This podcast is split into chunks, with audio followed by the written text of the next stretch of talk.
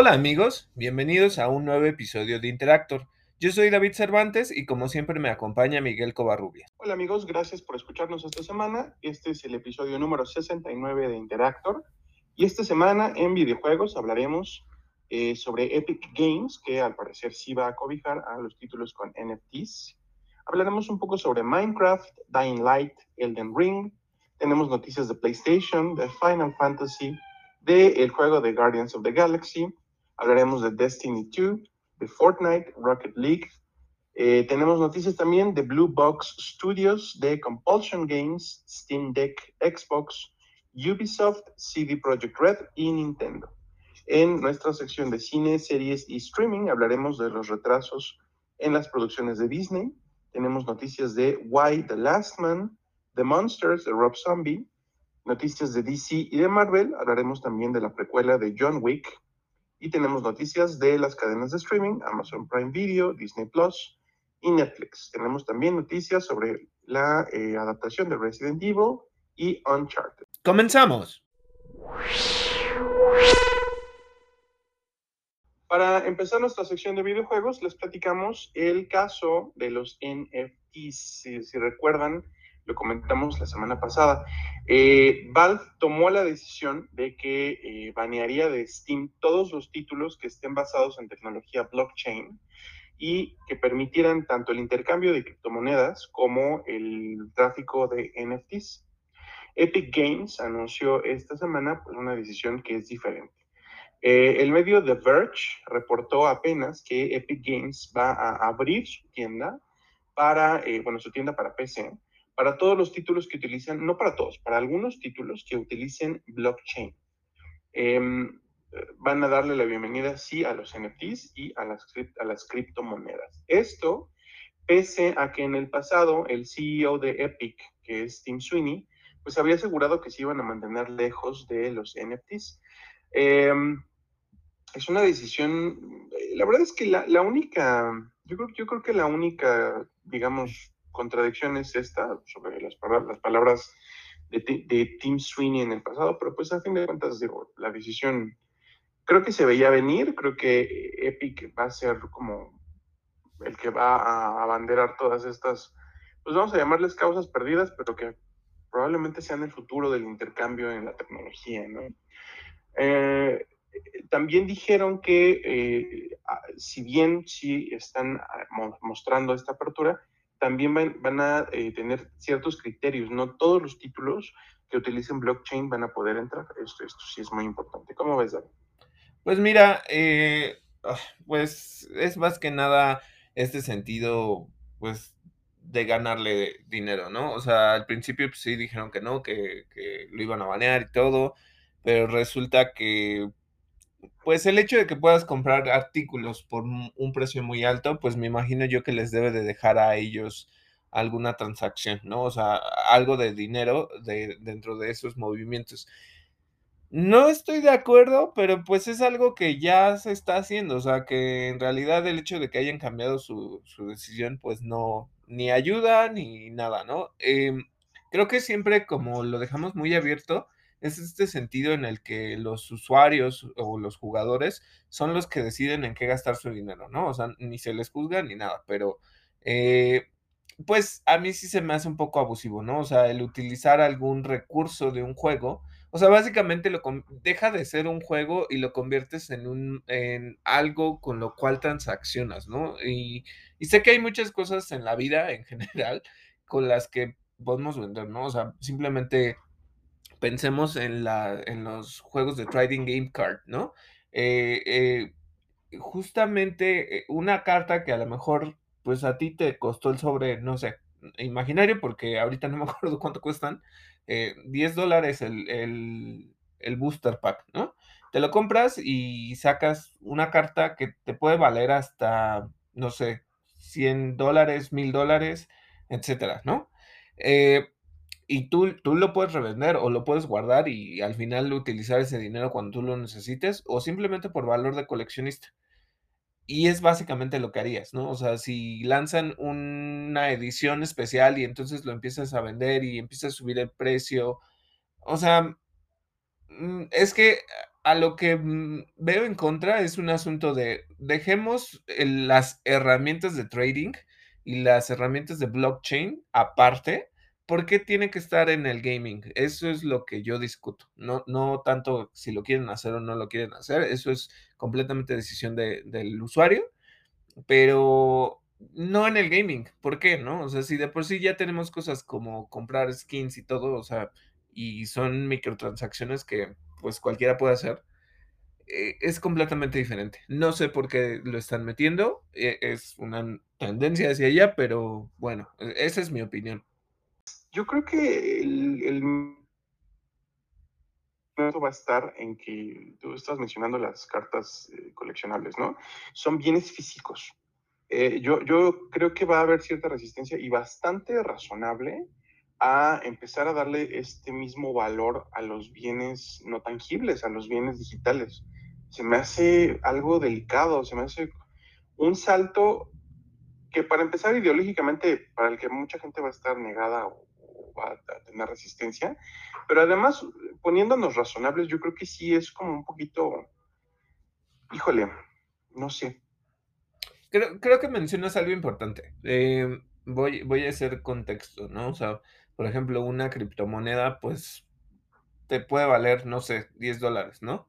Y el precio es tan volátil, o sea, en realidad, cuando ya hablamos de, de este tipo de operaciones financieras, porque al final es esto, eh, se convierte en una herramienta que te puede servir muchísimo o que te puede perjudicar, ¿no? O sea, porque básicamente lo que estamos haciendo es apostarle a algo que no existe y el precio puede aumentar así no sé, 20 millones y luego de repente si la gente se deja de interesar por ese tipo de criptomoneda, a lo mejor ya no, ni siquiera vale los 10 dólares que pagaste, ¿no? O sea, tan solo imagínense, entonces es tan fluctuante que eh, creo que es eso, pero de nuevo, o sea, el asunto es, sí está bien, o sea, incluso lo hemos mencionado, ¿no? Por ejemplo, lo que les he dicho de artículos de diseñador, ¿no? Que, que se están metiendo y que te dicen, cómpralo, o sea, con dinero real, físico, cómprate una chamarra, no sé, voy a decir Dior, Balenciaga,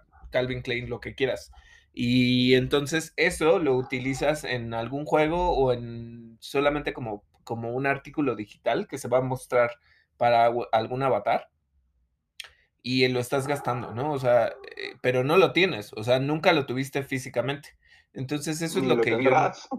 Sí, no, o sea, pero está, está criminal, o sea, porque es como de, ¿Para qué? O sea, de nuevo, cualquiera lo puede comprar, cualquiera lo puede hacer. Si tiene la libertad y la capacidad financiera, pues adelante.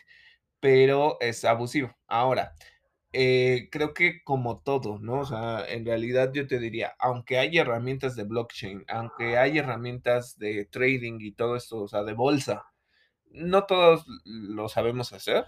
Eh, cada quien sabe cómo administra su dinero o cómo lo arriesga.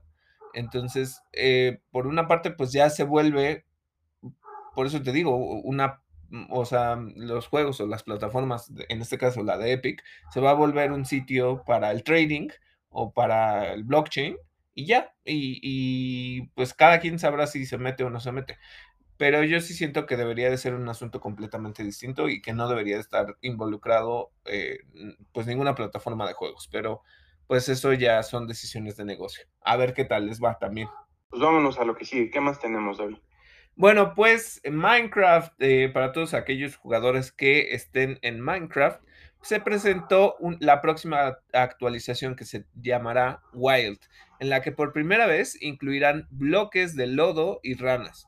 Además, la actualización añadirá botones con cofres, nuevos pantanos y dungeons. Entonces, si son amantes de este juego, pues ya va a meter nuevas dinámicas también. Entonces, para que sigan ahí. ¿Qué otra cosa tenemos, Miguel? En otras noticias, la desarrolladora Techland anunció que están trabajando en un parche de optimización para Dying Light que le va a permitir correr en consolas de nueva generación. Así que si les gusta Dying Light en específico, eh, Dying Light 2, van a poder jugarlo próximamente optimizado en consolas de nueva generación, PlayStation 5 y Xbox Series X y S. Yo me imagino que esto es a razón de justo el lanzamiento de Dying Light. Recordemos que se retrasó pero este, justo es por eso, ¿no? Para que las personas que nunca habían tocado Dying Light se metan de una vez y prueben el juego en las características optimizadas y luego ya, eh, ya picados, pues se vayan por el segundo, ¿no? Creo que es una estrategia inteligente y algo que, pues sí, ¿no? O sea, que construye a que los jugadores conozcan otra franquicia. Este, pero también hay otra cosa eh, para todos estos fans, y me incluyo, de Soulsborne, eh, pues sí, Elden Ring ya les habíamos dicho que pues no faltaba como tanto, en realidad sabíamos que salía el próximo año, ah, en específico, si no me equivoco, salía en enero y era un juego específico para consolas de nueva generación. Entonces, pues resulta, y esto es algo que, From Software publicó, es que el juego se retrasa hasta el 25 de febrero de 2022. Pero eh, justamente lo que sí va a haber, y esto sí ya se empezó a abrir, es un network test para consolas que se realizará del 12 al 14 de noviembre.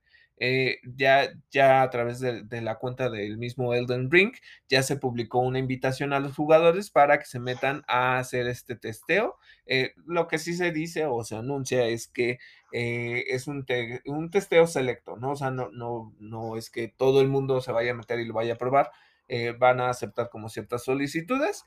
Y este, el asunto por el cual se está retrasando el juego es que precisamente lo que están haciendo es mejorar este, la profundidad y la libertad estratégica del juego que excedió las expectativas iniciales. Entonces, pues sí, obviamente eh, todo lo que estén construyendo se tuvo que mejorar, entonces requiere mucho más peso, eh, eh, todo el trabajo que tiene que ver el desarrollo. Por mí está bien, creo que en realidad, y eso sí me metí a ver como los comentarios de los, de los próximos jugadores, eh, porque sí están muy emocionados y en realidad lo que sí dijeron es, bueno, pues ni modo, ¿no? Lo que hablábamos en algunos episodios pasados es que en realidad pues vamos a tener un principio de año 2022 muy atascado de juegos, muy, muy atascado.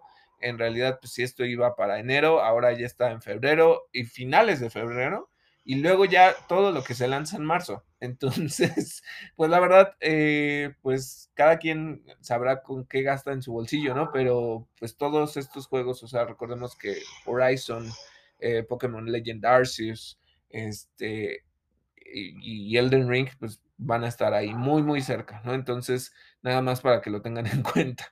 Eh, nada más, si lo quieren saber, el registro para este network test se puede hacer en el sitio web de Elden Ring y podrán participar quienes tengan alguna consola PlayStation 4, PlayStation 5, Xbox One y Xbox Series S y X. Entonces, si quieren participar, adelante, inscríbanse y eh, a ver si, si, los llaman, ¿no? Creo que es, esto es muy interesante. Ojalá y nos platican si es que participan. Sí, nada más, este, cuidadito porque a veces lo que pasa es que son restricciones por país. Entonces, eh, recordemos, por ejemplo, cuando yo traté de meterme a lo de Konami para lo de eh, Yu-Gi-Oh! me mandó que solo se podía en Japón y en Estados Unidos. Posiblemente uh -huh. sea lo mismo, pero a lo mejor algunos de nuestros escuchas en Estados Unidos nos pueda contar y ya saben, este, pueden contactarnos a través de nuestras redes sociales. ¿Dónde nos encuentran, Miguel? Nos encuentran en Facebook como Interactor y en Twitter como arroba interactor-otse. Sí, ya saben, mándennos un DM y, y, justo podemos hablarlo para el siguiente capítulo y que nos cuenten o, o, incluso sumarlos en el episodio si es algo que a ustedes les gusta. ¿Qué más tenemos, Miguel, en otras noticias? Un par de noticias de PlayStation. Eh, la PlayStation 5 apenas eh, se acaba de revelar que en el periodo de septiembre específicamente y en Estados Unidos desplazó a Nintendo Switch como la consola más vendida. ¿Por qué es importante? Porque Switch llevaba una racha de tres años y se rompió, y la rompió nada más y nada menos que PlayStation 5. Fue, y quizá vuelva a ser, y quizá se mantenga en algún momento, como la consola más vendida de los Estados Unidos. Y, aquí quiero comentar algo, porque mm, es un asunto, mmm, no, es contradictorio, pero se los voy a contar así. Eh, yo sé que hubo varios comentarios de los jugadores que decían: "No, bueno, pues no tengo por qué comprarme un Nintendo Switch OLED", ¿no? En este caso, hablando específicamente. En México, casualmente, eh, eh, tenemos bastante buen acceso a cosas, ¿eh? Porque en Estados Unidos, pues, eh, tienen bastante problema para conseguir consolas de nueva generación. Y esto hablemos de Xbox, de PlayStation e incluso del nuevo Switch OLED. Pero en México, casualmente, aunque se sabía que solo íbamos a poder acceder, porque no se había dicho nada más, por la preventa al nuevo Switch OLED, resultó que básicamente en las en la semana de lanzamiento estaba en todos lados, ¿eh? O sea, yo lo vi en Radio Shack, lo vi en Sanborns, lo vi en Walmart, etcétera, etcétera. O sea, en las diferentes cadenas, de retail en México, eh, yo lo vi. Entonces, eh, en el precio, pues, que que ya conocemos, pero, mm, ahorita incluso Amazon, este, y algunos otros sitios tienen, eh, bastante abasto en stock de PlayStation 5, eh, Xbox Series X y el OLED. Entonces, me sorprende justo que sí, o sea, que PlayStation 5 haya dado ese ese golpecito. Y también lo que me sorprende es que sí hubo ventas de OLED, a pesar de que la gente decía que no lo quería comprar. Entonces, eh, bueno, pues, eh eh, como siempre sabemos, ¿no? Hay un nicho para cada cosa, y esto creo que tiene que ver con eso. Pero bueno, que que continúe Miguel y nos diga qué otra cosa pasa en PlayStation. La otra noticia es que God of War, el el título de 2018, esta historia de Kratos en el norte de Europa, va a llegar a PC a través de Steam en enero de 2022, ya es oficial. Uno de los muchos juegos que originalmente se consideraban exclusivísimos de PlayStation y pues que con el paso del tiempo se ha dejado un poco de ser así. PC al parecer va a tener pues, todos los juegos que existen, pero eh, bueno, esa es la noticia. En enero próximo podrán jugar God of War de 2018 en su PC. Eh, y esto es algo que que tú y yo ya hemos discutido, o sea, que no nos parece malo, mm, pero bueno, justo en redes lo que se empezó a comentar es, pues sí, un aspecto no negativo, pero descontento de los jugadores de PlayStation, porque sí lo que decían es que entonces PlayStation en realidad deja de tener, eh, exclusividad. Y entonces ya cualquiera puede jugarlo y cualquiera puede hacerlo, o sea, inclusive lo diría, ¿no? O sea, ahora cualquiera que tenga, por ejemplo, si alguien se quiere comprar un un Steam Deck, ya puede jugar God of War ahí, ¿no? O ya puede jugar Horizon, etcétera, ¿no? O sea, entonces, eh, incluso habiendo estas nuevas oportunidades en las que no tienes que gastar tanto dinero para comprarte una una PC gamer, que está alrededor como de 40,000 en adelante, em, pues sí, o sea, no sé cómo sentirme al respecto, o sea, sé sé que a los a los fans, fans de corazón de PlayStation sí les molestó, porque es como decir, bueno, pues ya, o sea, ese juego que era completamente exclusivo, ahora resulta que cualquiera lo puede jugar a través de otra plataforma, ¿no? Eh, no sé si es un sentido un tanto posesivo, em, yo les digo que a mí me encantaría, por ejemplo, y y lo he repetido varias veces, me encantaría que, por ejemplo, en Xbox liberara, por ejemplo, Forza o, este, Forza Horizon 5 o, por ejemplo, eh, Gears of War, ¿no? O sea, que en realidad yo lo pudiera jugar en un PlayStation, me haría muy feliz porque así no ten o sea, sé que es lo o sea, lo pueden ver así, o sea, porque se puede ver medio abusivo, pero así no tendría yo que comprarme un un Xbox, ¿no? Y jugarlo a través de mi consola. De todos modos, Xbox va a recibir mi dinero, ¿no? O sea, porque, pues, voy a comprar las colecciones o el el juego. Eh, pero bueno, o sea, entiendo por qué la molestia, es es este sentido de que en realidad, pues, tú estabas pagando por cierta exclusividad y ahora ya no es así. Lo que sí quiero recalcar es que en realidad pensemos, o sea, God of War salió en 2018, eh, ya pasaron 3 años, un poquito más. Entonces, eh pues, o sea, como que tiene una exclusividad de 3, mínimo 3, 4 años.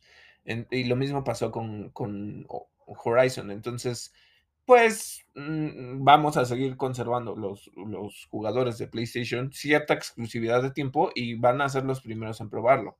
Entonces, por esa parte, pues yo diría que, que no se alerten tanto por eso. Eh, pero bueno, nada más ese es el comentario. Yo diría que no se alerten nada. O sea, o sea no se rasguen la ropa, tranquilos. Eh, qué bueno que los jugadores ganemos esta eh, diversificación de plataformas. Qué bueno. Ojalá que sea el futuro. Si, si, verdaderamente hay gente allá afuera que esté molesta o genuinamente molesta porque PlayStation está abriendo sus, exclusivos al mercado de PC, tranquilos viejos, ustedes no pierden nada. Si acaso será PlayStation quien, de cierto modo, entre comillas, pierda alguna cosa, pero no pierde absolutamente nada. Lo que van a hacer es ganar más dinero. Ustedes tranquilos. Más eh, que se abra la oferta es algo bueno para todos. La otra noticia que les tengo es que Warzone y Black Ops Cold War van a tener un crossover con Scream.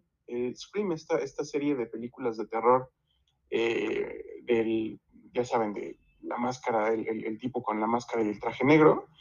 Eh, esto es como parte de un evento llamado eh, Halloween The Hunting.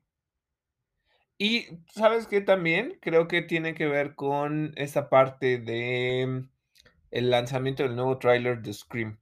Yo lo vi, van a regresar los principales que creo que eran Nip Campbell, eh, Courtney Cox, el que fue su esposo David Arquette y un nuevo elenco en específico no, no, no, no, recuerdo, pero bueno, sé que ya me estoy metiendo en las cosas de cine, pero como va a estar en este juego, me imagino yo que lo que quisieron hacer es subirle el tono, bueno, no subirle el tono, pues, pero agarrarse de la emoción de la película eh, para meterlo en el juego. Eh, pues es una película de slashers, entonces... Eh, incluso esta semana o estas semanas este, está el lanzamiento de Halloween, eh, Halloween Kills, entonces, pues igual y luego volvemos a ver, ¿no? En estos eventos de terror, qué es lo que pasa en, en Warzone o en Black Ops. Entonces, eh, pues si les gusta este, eh, este tipo de películas, pues va a estar muy ambientado dentro de su juego.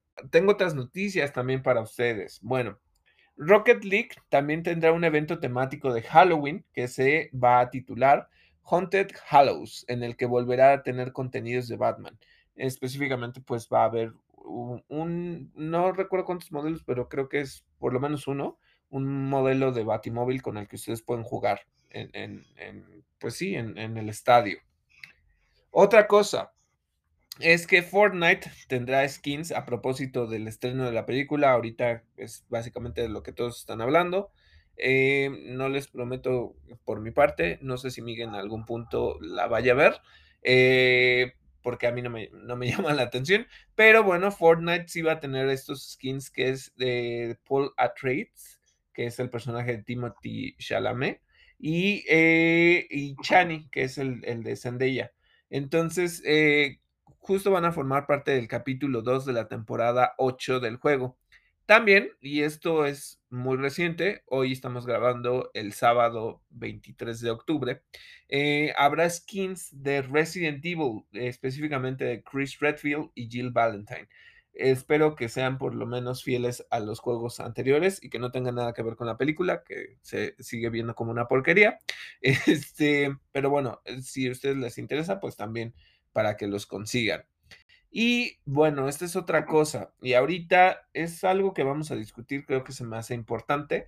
Tiene un tema, pues, relevante en cuanto a costos, en, el sentido de gastar por este tipo de cosas. Pero bueno, ya salió el primer trailer de Grand Theft Auto, The Trilogy, de Definitive Edition. O eh, justamente esta colección donde está Vice City, Grand Theft Auto 3 y Grand Theft Auto San Andreas. Este título va a salir eh, ya casi en, ¿qué será? En unas tres semanas, sale el 11 de noviembre, va a estar disponible para diferentes plataformas, entre ellos PlayStation, Xbox y también, y esto es para que lo tengan en mente, en Switch. Eh, eh, si ustedes se fijan en el tráiler, sí mejoraron las gráficas. No, no es como que ya en realidad lo vayan a ver como una cosa maravillosa, no pero sí hicieron una comparativa de cómo se veía antes y después. Si ves incluso las versiones anteriores, ves los polígonos, ¿no? Pero en este, pues ya se ve un poco más limpio. Las caras se ven un poco cuadradas y todo lo que quieras, pero hay incluso algunas superficies que se ven muy bien, o sea, a nivel eh, gráficos, eh, incluso como ciertas superficies se ven como brillosas, o sea, como metálicas. Entonces, sí lo trabajaron. Espero que hayan trabajado los controles porque era, era un poco problemático. Veamos qué tal. Lo que está ahí como en asunto eh, son que sean este tipo de colecciones. Eh, no, no ayuda con los costos porque el, pues el precio original, bueno, el precio de salida para este título es de 70 dólares. No sé, no sé, a mí sí se me hace alto, es básicamente como pagar por un juego de nueva generación, que será unos 1600, 1700 pesos por una colección de tres juegos de GTA. Em, no sé, o sea, por ejemplo, yo les diría que también está eh, Grand Theft Auto San Andreas, por lo menos, está disponible para PlayStation 4. Em, y si ustedes lo agarran en promoción hasta en 10 dólares a lo mucho, o sea, se gastarían en México como 200 pesos. Mm, pero no sé, no sé si esto es como para el fan, fan de, de GTA, como para que se lo den.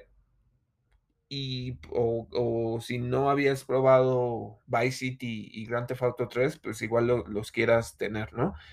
Em, veamos también un, poquito, esperemos, porque justo a mí me interesaría saber si sí mejoraron los controles, como para saber si, si, puedo saltar otra vez en este título.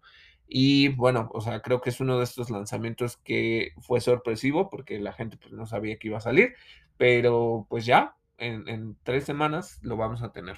Otra cosa de Overwatch, eh, recuerda que habíamos hablado de un personaje que es justamente eh, Jesse McCree, eh, estaba nombrado por uno de, los desarrolladores que trabajaba en Blizzard. Y después de todo este asunto de demandas y de acoso, justamente despiden a Jesse McCree y eh, se dijo que se le iba a cambiar el nombre al personaje en el juego.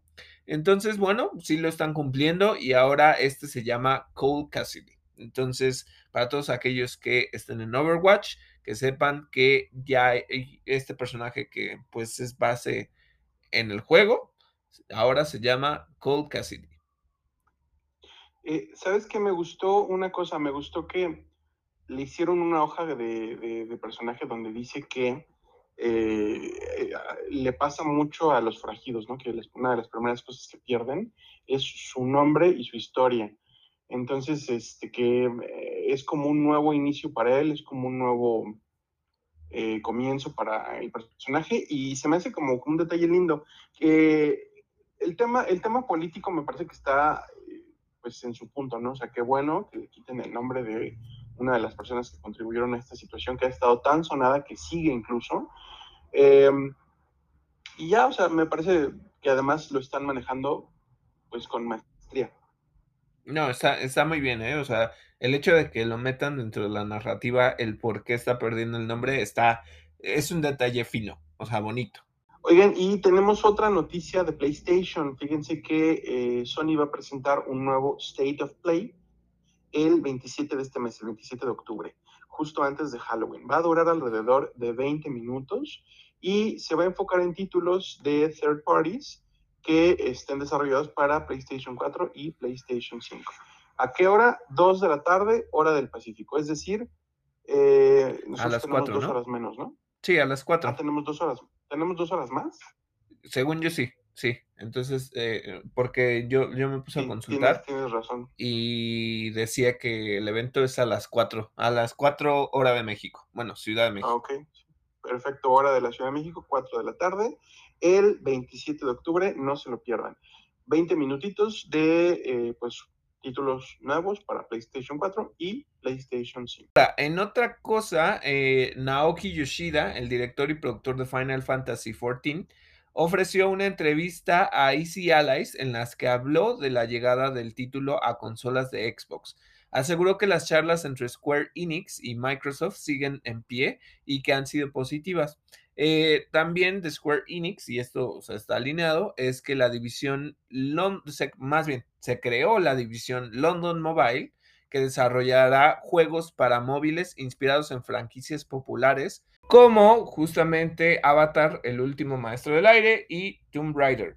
Y esto me imagino yo que tiene que ver con este sentido de eh, justo la popularidad de estos juegos y está bien, ¿no? Porque eh, recordemos que crecieron bastante con Tomb Raider Go y con, eh, si no recuerdo mal, con eh, Hitman Go. Entonces, me imagino que quieren seguir creciendo por ahí. Y lo que creo que es importante es que también deberían de seguir construyendo tanto Square Enix como Crystal Dynamics nuevas entradas al título de Tomb Raider pero por mí que está bien que, sigan metiendo este tipo de juegos, ¿no? Y, exclusivamente que tengan una parte para, para móviles, ¿no? Un, estudio dedicado a esto. Hay otra noticia, recordemos que la semana pasada les conté que eh, justo con la presentación de Sora en Smash como el último personaje, también se anunció que eh, eh, justo Kingdom Hearts iba a llegar a nube, a formato de nube, a Nintendo Switch. La razón, y, esto pues hizo cuestionar a los jugadores o a los, a los consumidores de la franquicia de Kingdom Hearts el por qué no estaba en formato físico, eh, siendo que la consola es, una consola híbrida que te permite llevarla a cualquier lado, ¿por qué no tener tu juego eh, en cartucho y llevártelo, ¿no? Para estar probando eh, todos estos títulos, porque son las colecciones completas. La razón que, que está dando Square Enix es específica y tiene que ver con el peso. Nada más recordemos, y, está muy alineado con lo que les acabo de decir de las charlas de Microsoft y Square Enix, es que están abriendo mucho más el, sentido de la exclusividad, ¿no? Porque antes eh, Kingdom Hearts solo era para PlayStation 4 y ahora pues ya, ya lo vemos también en Nintendo, aunque también ya ha pasado en la historia de Kingdom Hearts, ya ha pasado por Nintendo, eh, ya llegó, ¿no? Entonces, eh, lo que están diciendo es justamente que pesa mucho. Y tienen razón, porque pues si ustedes lo piensan en un PlayStation 4, y es mi referencia porque así es como yo lo jugué, creo que les voy a decir por mucho que son como 40, no, entre 30 y 60 gigabytes de lo que te guarda en almacenamiento. Ellos están diciendo, son juegos muy pesados, las colecciones te tomaría demasiado, por lo cual no podemos guardarlo en los cartuchos físicos y por eso lo estamos haciendo en formato nube. Hay una cosa que no han especificado, pero que creo que tiene que ver con eh, los gráficos.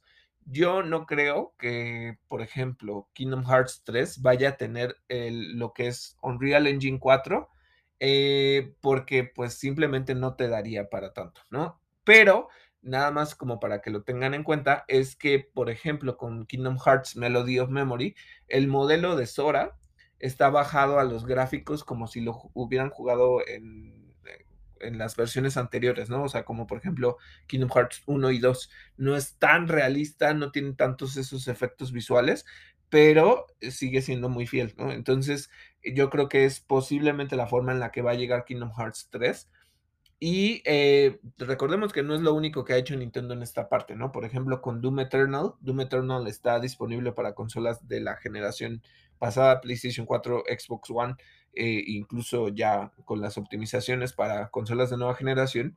Y también llegó a Nintendo Switch. Eh, entonces, obviamente con estos downgrades para que el juego no, pues no crashee a cada rato. Entonces, esa es la razón y nada más para que los jugadores pues no se decepcionen y sepan la, eh, o entiendan por qué lo están recibiendo en formato nube. Lo que sí dijeron es que a lo mejor en algún momento lo estarían considerando para formato físico, siempre y cuando vean el modo de que sea adecuado. O sea, pensando que a lo mejor tendrían que ser, no sé, tres o cuatro cartuchos para un Nintendo Switch, nada más para que eh, pues se hagan una idea del peso de este juego de la colección, más bien. En otras noticias, la página de Steam del juego Marvel's Guardians of the Galaxy había publicado esta semana que el juego tendría un tamaño de descarga superior al de Microsoft Flight Simulator. No lo dijeron exactamente así, pero es que habían dicho que iba a pesar alrededor de 150 gigabytes. Y bueno, era una bomba, ¿no?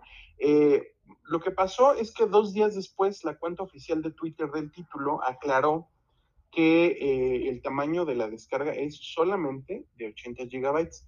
Vamos a ver cuando salga el juego que nos digan eh, los jugadores cuánto terminó pesando, pero ténganlo presente. Si llegaron a encontrarse eh, con esta noticia de que el juego iba a pesar más que el Microsoft Flight Simulator, tranquilos, no pesa tanto, pesa 80, que de todos modos no es poquito, pero bueno, es un tamaño decente, ¿no? ¿Qué más, David? Bueno, nada más aquí sumando, eh, sí, ahorita ya ha habido eh, como, pues, previews del juego, ya, ya lo están como evaluando. En este caso, pues nosotros no lo podemos probar porque no, no, nos, no lo tenemos en este momento, pero lo que sí están diciendo, y esto es algo que dejó muy claro el estudio, nada más para que sepan, digo, sí está pesadito, ¿eh? O sea, la verdad es que 80 gigabytes sí está fuerte para, no sé realmente cuál es la, la dimensión del juego, cuánto tiempo te vayas a pasar con él, pero 80 gigabytes es bastante, o sea, en general la media debe de estar como entre, no sé, 30 y tantos y 60 y tantos. 80 ya se me hace un poquito más, y lo bueno es que no llegó a 150 porque sí, sí se me haría exageradísimo. Eidos Montreal dijo que no va a haber microtransacciones, o sea, eso sí, de plano no va a haber, eh, todos los skins que ustedes ven, porque es lo que están promocionando más, son completamente gratuitos y los obtienen a través de los mismos puntos in-game. Entonces no tienen por qué gastar nada más. El juego no va a tener un DLC, por lo cual tampoco van a tener que gastar en otras eh, adiciones del juego. Entonces, nada más para que sepan que no van a tener que gastar más y que el peso tampoco va a aumentar demasiado. Esperemos también, justo como dice Miguel, a ver cómo, lo descargan. Recordemos que las consolas de nueva generación incluso comprimen aún más los juegos, por lo cual pudiera ser un poco menos, pero a lo mejor en Xbox One y en PlayStation 4 pues sí sigan conservando los 80. Y esto nada más para que lo tomen en cuenta y, y si lo quieren probar. Ahora, en otra noticia, Blue Box Game Studios eh, publicó un comunicado en el que pide a los gamers dejarlos en paz, eh, justo porque ya reportan amenazas de muerte y agresiones verbales y físicas que comenzaron con los rumores del siguiente juego, de, sobre todo este juego de Abandon. Recordemos que pues se creó toda una polémica alrededor porque lo que se creía es que era el próximo Silent Hill y pues es que sí fue engañoso. Ojo, ojo, ojo, ojo, no estoy condonando que estén este, amenazando a la gente ni que le estén diciendo nada, eso sí lo repruebo totalmente y perdón, pero no, o sea, eh, puede que, nos moleste o no. Miren, la verdad es que yo les diría que eh, siendo un fan, super mega fan de Silent Hill, eh, como que estuve al pendiente y quería saber si sí, pero pues se me hizo como, en cierta manera, como Mm, falso el hecho, o sea, como si estuvieran haciendo, eh, eh, Miguel lo, utilizó en, un episodio pasado, ¿no? Como clickbait, ¿no? Para que llamara la atención de su juego y al final resultó que no tenía nada que ver, pero pues a mí me da X, o sea, entonces, bueno, eso es una cosa. Entonces, eh, justo por lo que decían es que si guardaban alguna relación con Hideo Kojima o si tiene que ver algo con, este, con Metal Gear Solid, entonces, eh, Blue Box ya desmintió todos esos rumores, pero eh, justamente hay un sector base del fanbase de Kojima que no ha parado de insistir en su teoría conspirativa. Entonces, eh, bueno, ya déjenlo, déjenlo ser. O sea, en realidad yo les diría, si ustedes no se sienten motivados a comprar sus juegos, no los compren y ya, pero no amenacen a la gente por algo que, pues, es un sinsentido. ¿No? Eso es lo único que tengo que decir al respecto. ¿Qué otra cosa viene, Miguel? En noticias de, eh, pues un poquito más de Xbox, eh, en entrevista con el medio Xbox Squad, la PR y también Community Developer de Compulsion Games, Neila Hadjas, dijo que la empresa, es decir, eh, Compulsion Games, duplicó ya su, planta laboral recientemente para el desarrollo de un nuevo título en primera persona que eh, va a ser un exclusivo de Xbox. Están, eh, ellos, bueno, ellos son los responsables del título We Happy Few. Si les gusta este título, bueno, pues Compulsion va a desarrollar algo que va a ser exclusivo para Xbox en primera persona y es el motivo eh, por el que de plano le subieron a su planta laboral. Entonces podremos esperar alguna cosa bastante chida de parte de este desarrollador. Bueno, y justo ahorita que mencionábamos a Valve, bueno, pues Valve implementó un sistema de signos que señalan el nivel de compatibilidad y optimización para Steam Deck de los títulos en su catálogo.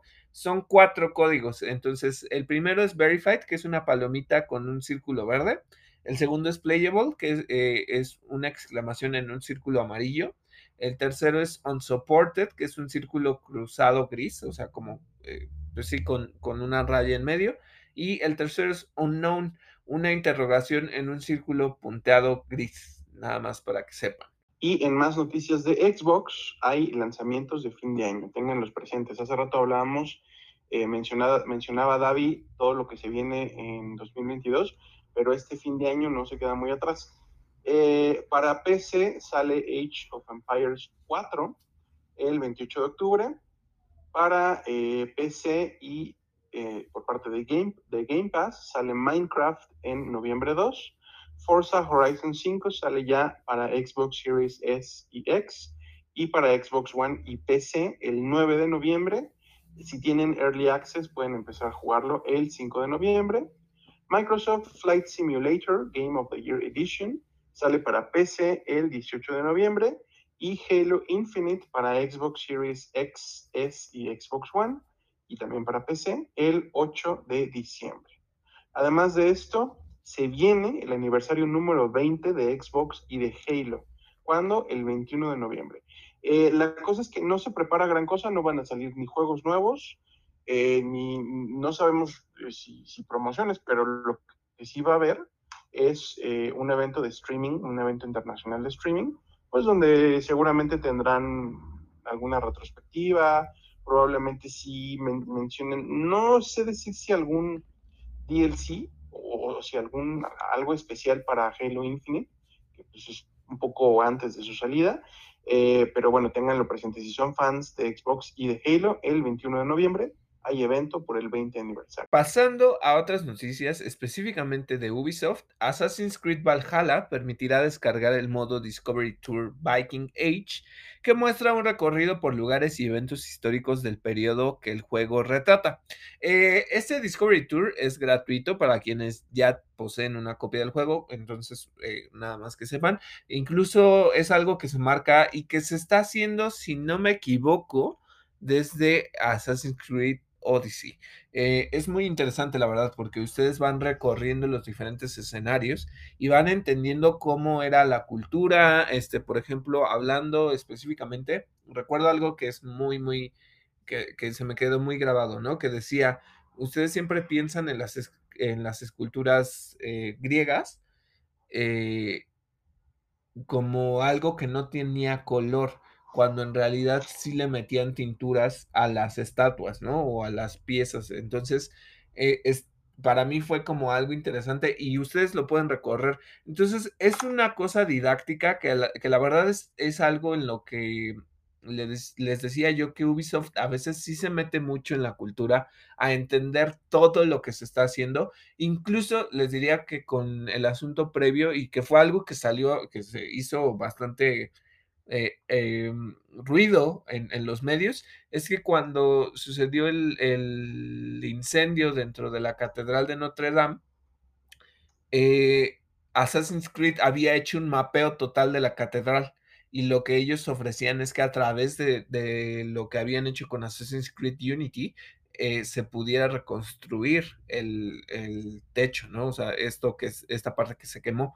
Entonces, eh, la verdad es que Ubisoft sí le mete muchísimo a la investigación, a toda esta parte, no le voy a llamar, o tal vez un poquito así como histórica slash antropológica, donde le meten muchísimo esa información, ¿no? Entonces, esa es una cosa, pero también eh, si a ustedes les interesa, pues que sepan que eh, el juego está alrededor de 20 dólares a través de Ubisoft Connect o Epic Game Store, nada más para que lo tengan. Y que sepan que ahora también viene esta parte del Discovery Tour en Assassin's Creed Valhalla. Ese, la verdad es que no me he metido después de que abandoné después de que terminé la historia principal de, de Valhalla, no lo he tocado. Entonces, nada más para que lo tengan en mente y que eh, también está traspasando ciertas fronteras porque les digo, al ser este educativo lo están utilizando algunos, algunas universidades en Estados Unidos y en algunos otros territorios donde lo están utilizando como una forma de que sea más interactivo el aprendizaje de historia. Entonces es, es algo interesante el hecho de que los juegos que siempre son criticados como algo que te distrae y que de lo que no aprendes, eh, está construyendo este sentido lúdico, educativo alrededor de la historia. Eso a mí se me hace buenísimo. Y, y Miguel, que es, es maravilloso completamente. Justamente iba a pedirle su opinión a Miguel porque a él le gusta mucho, mucho la historia este, y muchas veces hemos discutido aquí en, los episodios, porque Miguel me pregunta cosas de historia y yo no sé nada, pero se me hace como bonito, ¿no? Claro, eh, fíjate que el, el, Discovery Tour del Assassin's Creed Origins se usa, ya es como de base en muchas clases de egiptología, en España, en Italia, en, eh, supongo que en Estados Unidos también. Eh, la verdad es que creo que en, en esta parte, en este apartado, Ubisoft se ha rifado como nadie más. La verdad es que mis respetos. Sí, y por eso es que yo criticaba que en Far Cry 6 hacen el pocheo inverso. Entonces, no sé, o sea, ¿sabes? O sea, si le van a meter el acento, pues ya, ya metan, metan las lenguas. Eh, voy, voy a traer una frase que justo hubo una nota. Sé que esto es a lo mejor de la sección de, de cine o de streaming, pero en la premier de eh, Marvel's Eternals estaba Victoria Alonso. Ella creo que es argentina, si no me equivoco. Eh, puede, puede que sea de otra nacionalidad, pero creo o yo entiendo que es argentina. Entonces están entrevistando a Salma Hayek y entonces pues obviamente Victoria Alonso pues sabe hablar español. Entonces llega y la están entrevistando y dice, este, la verdad es que estos dos son unos héroes y es como algo así como que estoy muy orgullosa de ellos, pero lo dice en español y entonces los entrevistadores se quedan así y Salma Hayek, pues en su sentido, creo que es algo que es esta normalización, ¿no? De que en realidad pues eh, siempre se ve como que si estás en otro lugar habla el idioma que es de ahí porque si no, pues, ¿por qué tenían ellos que, que adaptarse, ¿no? Y le dice, este, pero es que ellos no entienden eh, español, ¿no? Y esa Victoria Alonso, pues en un sentido muy gracioso, dice, pues que aprendan. Entonces, eh, pues es este sentido, ¿no? O sea, si, si, vas a retratar una cultura de otro, de otro país, ¿por qué no metamos esto, no? O sea, yo me acuerdo mucho de que aprendí incluso groserías. A lo mejor no son los usos más adecuados, pero a través de justo Assassin's Creed aprendí cosas en italiano por, este, por Ezio, ¿no? Entonces, yo creo que ya tendrían que invertirle un poco más en que el lenguaje oficial sea, o sea, sé que lo pueden, lo pueden tomar de esta manera, ¿no? O sea, como que, eh, pues por algo está el doblaje en inglés, en español, en italiano, en alemán, en el idioma que sea, pero pues si lo estás dedicando específicamente a una cultura, pues ponlo eh, que el idioma original sea en tal y luego, pues, si tú decides cambiarlo a inglés o lo que quieras, pues ya es completamente diferente, ¿no? Pero creo que sería bueno que construyera por esa parte a la multiculturalidad y al aprendizaje de nuevos idiomas. Porque muchas veces, incluso los juegos, hablando justo de esta parte eh, didáctica, te enseñan idiomas y muchos usos que, que, en general en las clases no entenderías, ¿no? Entonces creo que por ahí está algo importante. Eh, pasando a otra noticia, el medio BCG reporta que, según múltiples fuentes, Ubisoft dio luz verde al desarrollo de un nuevo Splinter Cell. Sería el primer título en el que, eh, que vemos desde Blacklist, que salió en 2013. Este es uno de los juegos que más está buscando. Recordemos que pues todo lo demás que tiene que ver con Tom Clancy's, eh, incluso pues ahora las series que están en este, por ejemplo, en Amazon, pero la gente sí quiere esto, es este título de espías que la verdad yo recuerdo bastante y que me gustaba mucho, entonces ya yo creo que sí es tiempo, ¿no? Ojalá que sí lo estén haciendo, ojalá que sí lo estén desarrollando y sobre todo para que los fans vuelvan a, a, entrar en esta franquicia que pues ya lleva bastante tiempo, alrededor de qué será, como unos 10 años, no, bueno, más o menos. Sí, algo así. Entonces, este, 9, 10 años. Entonces, ya es tiempo. ¿Qué más tenemos, Miguel? Otra noticia, la compañía canadiense de periféricos D-Brand, pues está un poco metida en problemas. Fíjense que recientemente fueron obligados a sacar de su tienda unas cubiertas para PlayStation 5 que habían pues, ofrecido, ¿no? Eh, las cubiertas eran prácticamente idénticas a las de la consola, pero en negro mate. Y yo sé que esto te interesa a ti, David. Ahorita lo comentamos. Eh, la estrategia de D-Brand después de esto, bueno, y después además de una serie de provocaciones que empezó a soltar en contra de PlayStation, fue eh, lanzar un nuevo diseño de cubiertas llamado Dark Plates 2.0. Las cubiertas Dark Plates 2.0 de D-Brand incluyen ventilas, eh, obviamente con el propósito de mantener la consola lo menos caliente que sea posible, y las ofrecen en negro, en blanco y en el gris de PlayStation original, aunque decidieron, y yo creo que es una estrategia de marketing, no ponerle nombre a esta tercera edición, esta tercera versión. Es decir, si la, eh, el, el, color es netamente el de la consola de PlayStation de hace muchos años, pero no lleva el nombre, porque justamente están buscando una manera de ya no meterse en problemas con PlayStation. Lo que pasó es que eh, empezaron a hacer este tipo de provocaciones donde les digo que de plano decían, a ver, PlayStation, demándame, y les llega una carta eh, de petición de cese, eh, donde los abogados de PlayStation les piden, pues obviamente, justo esto, ¿no?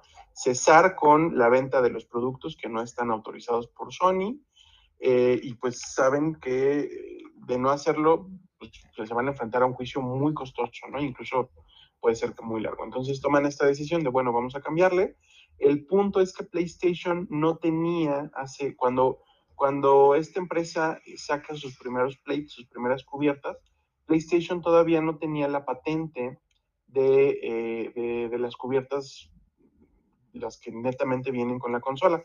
Entonces, pues se metieron en este, este espacio, este, digamos, como un vacío legal, y pudieron estar operando ahí, pero pues actualmente PlayStation ya cuenta con esa, con esa eh, patente y tuvieron que cesar de ello. Eh, de todos modos, le cambiaron al diseño, tienen sus propios diseños, esperemos que no implique un problema. Hemos hablado de este tema en el pasado también y hemos mencionado, yo, yo estoy eh, completamente en desacuerdo con que los gigantes de, de, de, la tecnología pues se metan así con, con los retailers, ¿no? O sea, ¿por qué no un videojugador podría personalizar su consola si la misma, si la misma empresa no te da la oportunidad, ¿no? Eh, pues, y además no es, no es que estén perdiendo en, en, algún campo, porque pues el punto es justamente que no lo ofrecen ellos mismos, ¿no? ¿Cómo ves esto, David? Eh, sí, o sea, es, es volver a esta temática. Qué bueno que en cierta manera no, o sea, es como cuando dicen, ¿no? Se me hace chistoso, pero eh, personaje genérico de, de, tal lado, ¿no? O sea, como para no meterte en problemas de derechos de, de autor y está bien que lo hagan así, o sea, está bien que lancen estas, pues le voy a llamar como carcasas, como plates, que pues te permitan ajustarlo. Yo sigo esperando que PlayStation saque un modelo negro. No me gusta nada blanco y es lo que me está... Eh, Pueden ustedes decir que, que eh, aquí, perdón, pero qué pendejada es que me esté yo esperando a no tener un PlayStation 4 porque no lo quiero en blanco pero odio el blanco. No me gusta el blanco. O sea, se me hace. No porque juegue yo con las manos sucias o lo que sea, pero el polvo, todo se le pega al blanco. Eh, recuerdo que cuando yo tenía mi Switch, igual eh, ciertas cosas de los controles se manchaban, o sea, no me gusta de plano. Entonces es algo por lo que me está deteniendo de comprarme un PlayStation 5 porque no me gusta el color. Y me niego, o sea, a pesar de que ya viene, por ejemplo, el, buen fin, eh, me estoy negando a, a comprármelo porque no, no, quiero tener una consola blanca porque no me gusta. Entonces, eh, con esto, mm, ahí sí voy a diferir un poquito. Está bien que haya estas compañías que, que le apuesten a esto para que si los jugadores como yo se niegan a, tener algo blanco, eh, lo puedas cambiar, ¿no? Pero yo no le eh, sé que hay varios videos que en específico te muestran cómo quitar los plates y cómo limpiar el, ventilador y todo, que incluso son específicos e, y hablando de, las expansiones de memoria SSD, eh, que son de, Sony o de PlayStation y te dicen específicamente cómo hacerlo. No me gusta meterle mano a mis consolas porque siento que les puedo joder algo y que ya no va a funcionar o que voy a causar algo y la verdad eso sí me da un poco de miedo, ahí sí lo debo de aceptar. Pero eh, este justo es algo que yo no haría, o sea, no le cambiaría los plates. Por eso me gustaría que ya PlayStation sacara algo. Ojalá, y digo, eh, es muy remoto, que en este State of Play ya anuncien una, una edición. O sea, si lanzan, no sé, una edición de God of War o una edición de Horizon que no sea blanca, eh, puede que sí me motive mucho a comprármela. Ya, ya, sé que es una tontería, pero puede que sí me motive. Ojalá lancen otros colores. Si ya lanzaron el Cosmic Red de, del control y el Space Black, pues ¿por qué no, por qué no los plates, no? O sea, no, no creo que sea tan claro. difícil. Pero bueno, eso es, esa es una de las cosas. Pasando a otro tema, y esto está interesante, está bonito.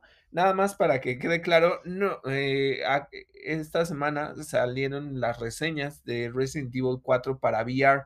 Recordemos que está en Oculus Quest. Eh, obviamente esto no lo vamos a reseñar porque ninguno de los dos tiene Oculus. Y sinceramente, yo, que soy el super fan de Resident Evil, no jugaría este Resident Evil 4 por novena o décima ocasión solo por probarlo en Oculus. Pero está saliendo con muy, buenos, muy buenas reseñas, en general con calificaciones entre 8 y 9. Eh, dicen que pues está muy bien, pero Capcom lo que sí aseguró es que removieron algunos de los contenidos que se consideran anticuados. Yo creo que más que anticuados, eh, sexistas y un tanto abusivos. Y es que específicamente son líneas de diálogo del personaje de Luis acerca del cuerpo de Ashley, porque y perdón, lo voy a mencionar, no, no por, eh, por hacer referencia a qué es lo que quitaron. Eh, recuerdo que dice que Ashley le pusieron buenos, eh, o sea, no recuerdo, en este momento no sé cómo expresarlo en español, pero dice good ballistics, ¿no? Está hablando de sus senos. y otra cosa, y esto es algo que sí tengo que mencionar, hay incluso, no sé si es un trofeo o no es un trofeo, pero el chiste es que si ustedes se acomodaban debajo de la escalera, no, no es que se le viera nada al personaje, pero Ashley le decía, oh, pervertido o algo así, no me acuerdo qué, le decía. Y como que se quejaba porque Leon, este, pues le veía debajo de la falda. Entonces quitaron eso, ya no se puede, o sea, de verdad no se podía. Eh, pero creo que anteriormente había un, un trofeo que, que tenía que ver con esto. No me acuerdo si, si, todavía la versión de PlayStation 4 lo tiene, pero había un trofeo como algo de pervertido o algo así, no me acuerdo. Eh, hay juegos que aún tienen eso. Se me hace bueno, se me hace que, que, está bien, es algo que deben de hacerlo, pero tal vez con un parchecito en todas las versiones que, en todos los ports que hay, de los mil ports que hay de, Play, de Resident Evil 4, póngalo, ¿no?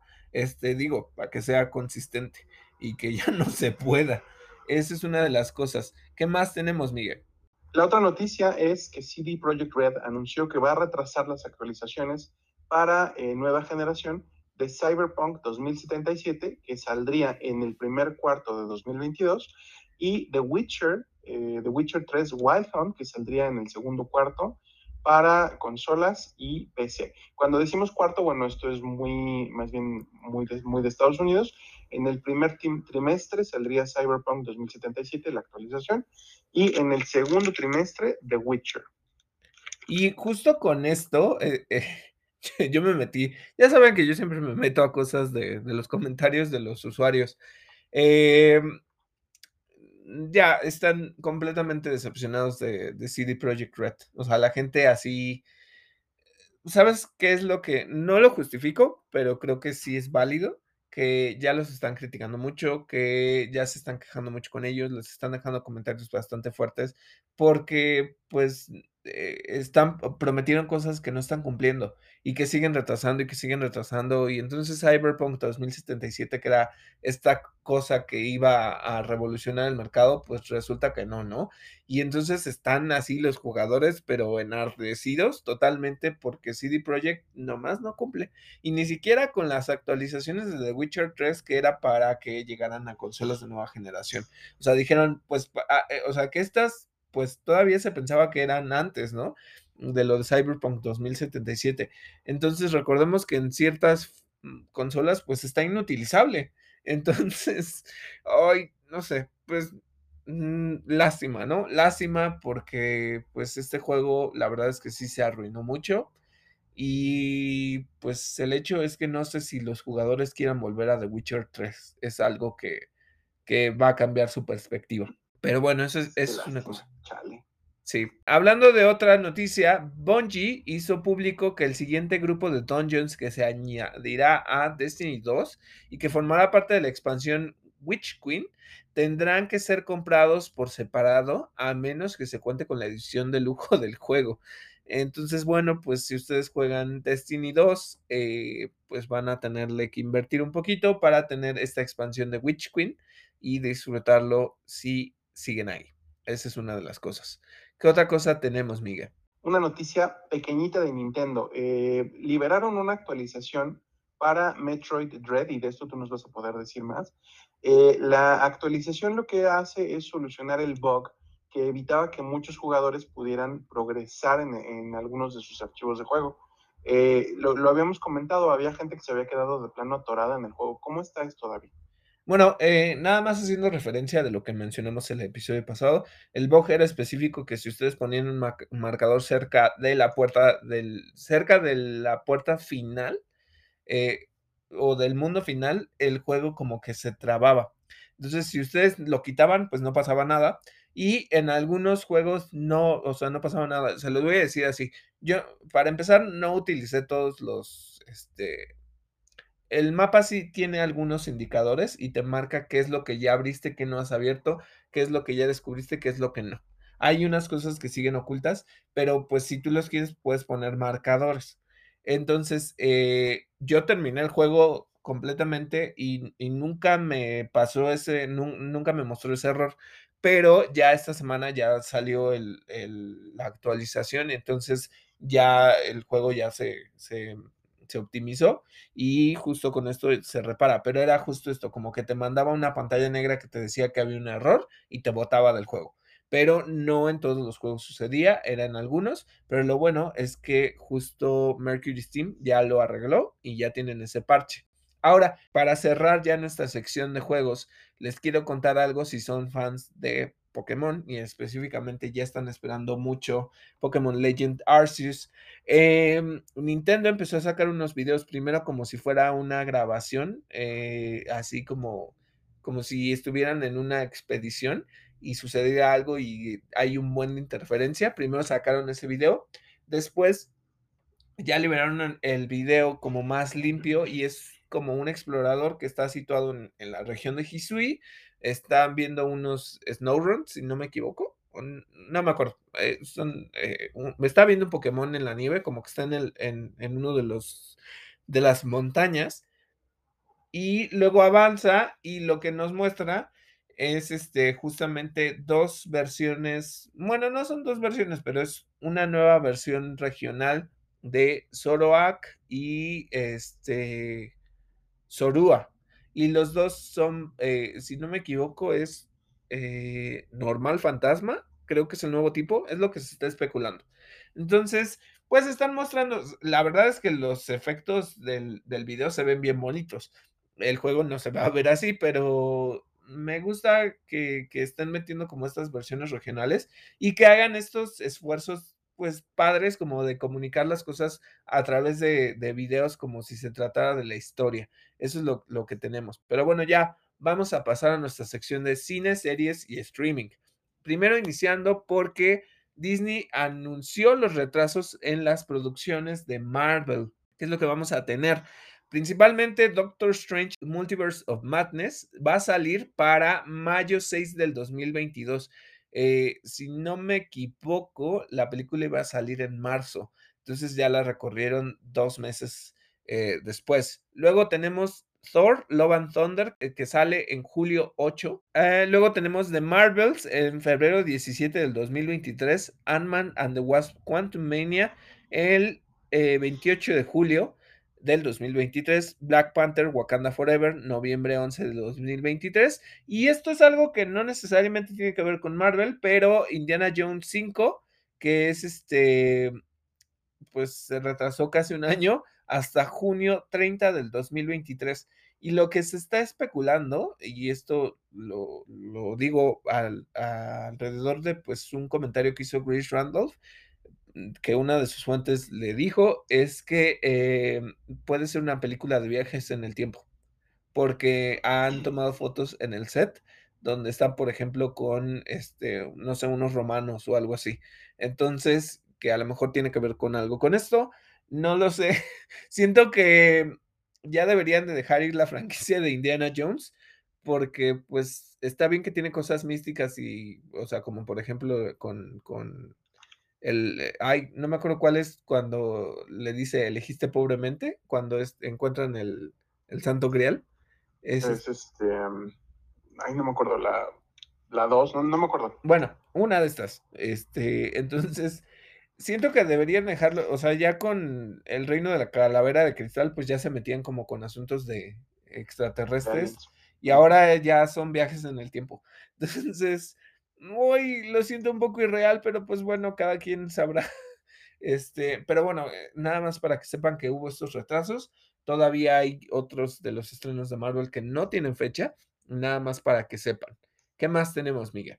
En otras noticias, fíjense que esta semana Rob Zombie y también el actor eh, Jeff Daniel Phillips compartieron la primera foto del elenco y del set del reboot de The Monsters, la serie de los Monsters que si recuerdan la habíamos eh, anunciado hace tiempo, y que pues está toda esta, em, pues toda esta preocupación de alguna gente de, por qué él está haciendo Rob Zombie. Ya mostraron la primera foto y se ve súper, súper, súper bien armada. No sabemos nada sobre el tono de la serie, sobre el tipo de humor que vaya a tener, si es que lo va a tener, pero cuando menos visualmente se ve estupenda, la verdad. ¿Tú viste la foto, David? Sí, eh, hay unos actores que se ven muy, muy iguales, ¿eh? Muy iguales. Este, no me acuerdo específicamente del nombre de los. De, ah, era Fred Winnie, ¿no? Fred Winnie era este, Herman Monster. Y esta actriz que es muy famosa, igual que no me acuerdo cómo se llama, que hacía Lily Monster. Eh, pues miren, eh, me llama la atención porque, pues obviamente están maquillados como en blanco y negro, o sea, como con estas tonalidades grises. Eh, pues me imagino yo que la película va a ser así. No, no sé si es algo para mí. O sea, me acuerdo haber visto la serie y todo, y, sobre todo cuando la pasaban en Nick at Night. Este, pero no sé si es algo que yo quiera ver. Pero bueno, si les gusta The Monsters, pues sí, está, está bastante interesante y, y, y el cómo se ven los personajes se ven bastante similares, ¿eh? A mí eso me gustó, se me hace un gran detalle. Otra noticia, si ustedes son fans y específicamente esta es una de las series que está en eh, Star Plus, Why The Last Man no va a tener segunda temporada, ya las cancelaron. Esta serie pues se transmitía a través de FX y Hulu y justo la showrunner que es Elisa Clark busca un nuevo hogar para la serie. Ya saben que de repente pues se cancelan, es como el caso de Lucifer o el caso de Brooklyn Nine-Nine, este, y pues tuvieron nuevas casas, ¿no? O sea, por ejemplo, Lucifer pues llegó a, Netflix, entonces pues a lo mejor eh, otra, otra cadena, a Amazon, no sé específicamente, pero bueno, es esta serie de White, The Last Man, que, de plano la cancelaron y dijeron que ya no va a tener segunda temporada. Vámonos a noticias de DC. Eh, si ustedes vieron el DC Fandom, son parte de los 66 millones de personas que sintonizaron el, eh, el evento. Triplicó el número de espectadores que tuvo, me parece que en 2019, DC Fandom, eh, y pues nada, le fue bastante bien a nivel mundial. Otra cosa, salió el primer tráiler del evento Armageddon, de la temporada 8 de The Flash. ¿Qué te parece a ti, David? ¿Tienes expectativas? Porque todavía tú veías, este, o más bien tú eres fan de, de, las series de DCW, me parece, ¿no? Eh, era fan, era fan, lo voy a decir así, era fan porque, eh, por ejemplo, Legends of Tomorrow ya se me hace una porquería de series, o sea, ya no tiene sentido para mí. No sé si es porque es demasiado cómica y entonces, pues la parte de los héroes como que ya no tiene como tanta cabida. Eh, ya el roster de todos los que estaban ahí, pues ya casi no son los originales. Y, y no porque sea malo el cambio, pero pues no me fascina mucho. Em, entonces, pues bueno, por una parte digo Legends, este Flash, les digo que básicamente se volvió el drama de Iris y Barry y ya no tanto como de los héroes. Este Cisco ya se fue, este el Harrison Wells con las diferentes iteraciones que tiene también ya se fue. Entonces, pues el programa está perdiendo mucho. Entonces, este es un crossover de cinco episodios que solamente va a ser a través de Flash, o sea, van a ser cinco semanas seguidas. Lo que muestran es que va a llegar eh, la Batwoman y ahorita este, justamente Miguel nos va a contar algo sobre eso. Es una, un asunto bastante fuerte que se ha estado comentando en, redes. Em, pero bueno, va a estar la, la Batwoman de Javicia Leslie. Va a estar no sé si Brandon Routh regresa como Atom o regresa como Superman porque lo vi abriéndose la camisa y no sé si abajo está eh, que sea el Superman de el de Kingdom Come. Según yo, en Crisis de Tierras Infinitas, ese Superman desapareció. Entonces, no creo que sea él, pero bueno, pues Brandon Routh, eh, el hecho de haber sido siempre este Superman, pues le, le conserva mucho ese, ese amor por, por, por cómo lo representa, ¿no? Entonces a mí, a mí eso me, me llama mucho la atención. Va a salir la hija de Oliver Queen, que es Mia Queen, después de que le cancelaron su serie. Eh, y Black Lightning, que también ya terminó. Eh, específicamente les diría que esta vez no me informé mucho alrededor del nuevo villano. Es un, es un, un villano que, que, pues tiene como unas ropas medio de otros tiempos pero bueno, se van a enfrentar a él y por eso van a reunir a los héroes, obviamente pues entendiendo que Barry todavía sigue extrañando a Oliver, porque se entiende que van al Salón de la Justicia y, todo esto, ¿no? Mira, te voy a mentir si te diría que no lo voy a ver. El hecho de que, por ejemplo, haya cosas como Batwoman o Stargirl a través de HBO Max, pues me permite verlo, ¿no? O sea, entonces, eh, lo que sí creo que deja claro, eh, ah, no menciona nada de Supergirl. Posiblemente Supergirl ya no, ya no salga, o sea, con el final de su temporada ya no salga. Este, pero bueno, o sea, me gustaría que, que, hicieran algo así. Y recordamos que todavía está Superman y Lois.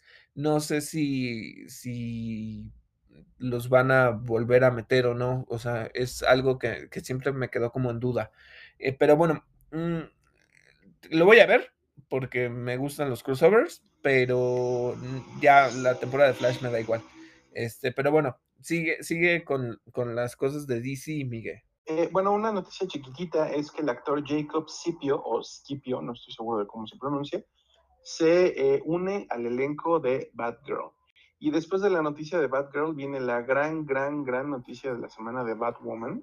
Eh, lo que mencionabas hace un momento, que está bien, bien, bien rudo. Eh, fíjense que Ruby Rose, que es la actriz que originalmente interpretó a Batwoman en la serie, eh, declaró apenas que su salida de la producción de Batwoman se debió eh, a su descontento con la gente de la producción de la serie y con las malas condiciones de trabajo a las que fue sometida.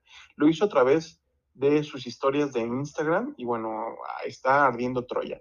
Según Ruby Rose, Caroline Dries, que es la showrunner, visitó el set solamente cuatro veces en un periodo de un año. Es decir, estuvo como nada más dando sus instrucciones desde lejos y ni siquiera se aparecía. Eh, ¿Qué otra cosa?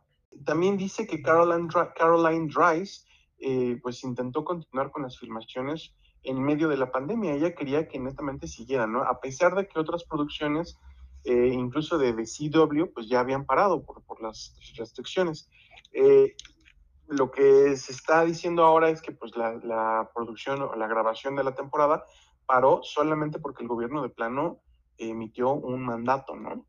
Eh, ¿Qué otra cosa?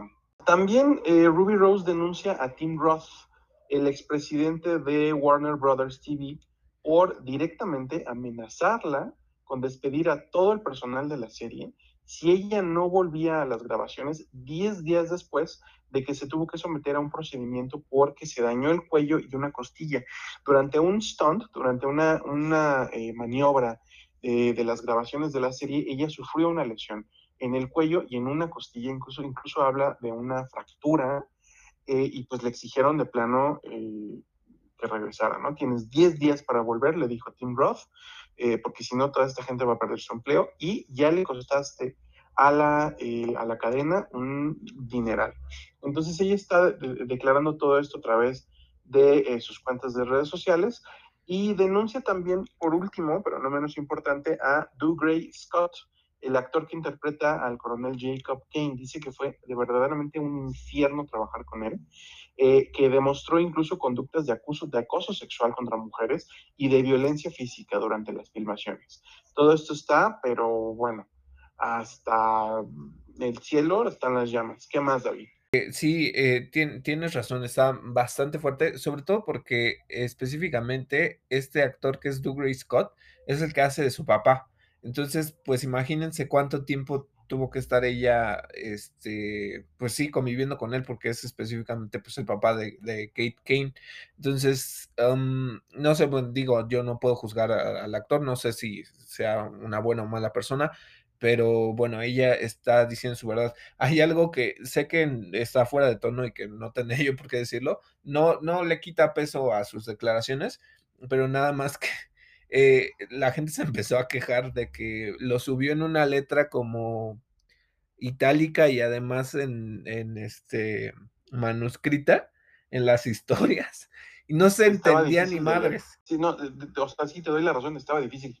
Ajá, o sea, lo leías y eran textotes así encimados en las imágenes y era así como de, a ver, espérame, porque tengo que estarlos leyendo y quiero saber qué es lo que estás contando. Entonces ella, sí, como dices, subió imágenes de ella en su operación y todo esto.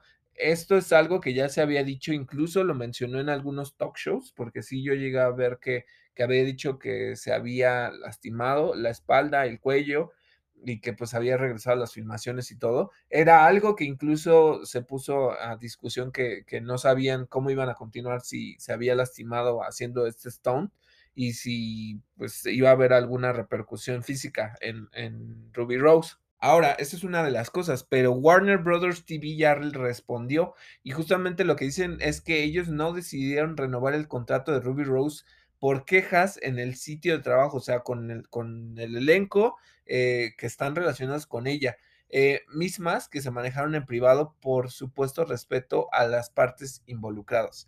Ahora, eh, aquí hay como siempre dos historias, ¿no? O sea, es algo que se está diciendo y justo el día de ayer, si no me equivoco, uno de los actores, de hecho es este actor que hace el papel de Luke Fox o Batwing, él se llama Camrus Johnson y él posteó lo siguiente, se los voy a comentar. Dice, familia, ya saben que este, no, no puedo estar eh, ni un día sin decirles algo. Eh, los amo a todos. Eh, no han visto mi amor este día, pero bueno, les digo, ¿no? Sí, ella fue despedida y es muy difícil que te despidan cuando eres el protagonista de una serie. Imagínense lo que tienes que hacer para que esto, esto pase.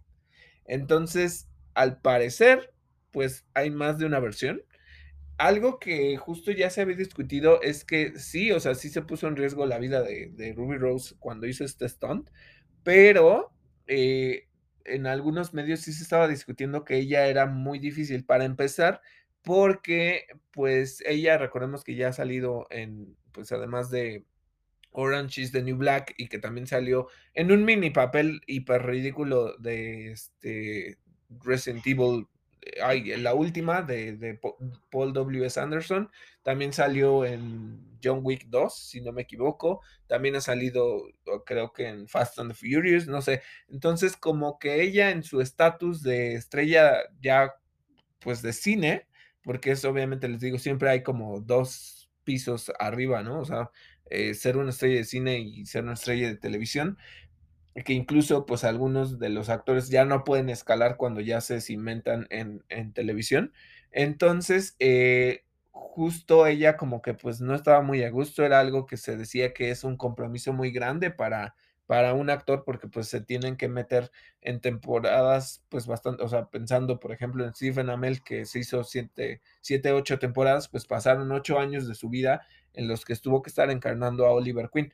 Y esto era algo que ella no quería específicamente porque sí lo había aceptado, pero realmente no había dimensionado que tenía que pasar bastante tiempo bajo el papel de, o sea, el, esto potencial, ¿no? O sea, si tenía éxito la serie, pues tenía que pasar más de un año haciéndolo. Entonces, como que había descontento, como que no trataba bien al elenco. Estas eran, o sea, son las noticias. Y entonces eh, ahí es donde se ponen a, confrontarse dos, dos, situaciones. Y lo voy a decir, dos verdades que a lo mejor eh, una es verdad y la otra no, ¿no? Pero es esto. O sea, a lo mejor, por una parte, ella sí vivió todas estas cosas que evitaron que se sintiera a gusto y que se sintiera cómoda, porque incluso estamos hablando de eh, conductas de acoso sexual, que es bastante fuerte, el hecho de que pues amenazaran con despedir a los demás si no regresaba, todo esto, y pero por otro lado está esto que pues hay otros actores diciendo que pues qué tan fuerte o qué tan malo fue lo que hizo como para que la despidieran siendo ella la protagonista. Entonces, hoy, no sé, miren, se me hace como estos asuntos delicados, donde siempre se tiene que dar el seguimiento para ver realmente quién es el responsable y no eh, caer solamente, porque a lo mejor yo, yo incluso podría decir que pues este actor pues le gusta mucho su trabajo, ¿no? Y que a lo mejor él no vivió exactamente estas cuestiones y por eso pues no está defendiendo a Ruby Rose, pero no lo sé, ¿no? O sea, es algo que siempre se tiene que investigar. Eso es lo que, lo que creo. ¿Tú, cómo lo ves, Miguel? Yo no voy a, eh, no voy a descartar que lo que ella haya podido hacer para ser despedida sea el eh, inconformarse constantemente. Es decir, eh, le voy a dar el beneficio y la duda completamente. Primero porque ella, una de las cosas que parece que está diciendo es que tiene evidencias y que las va a presentar.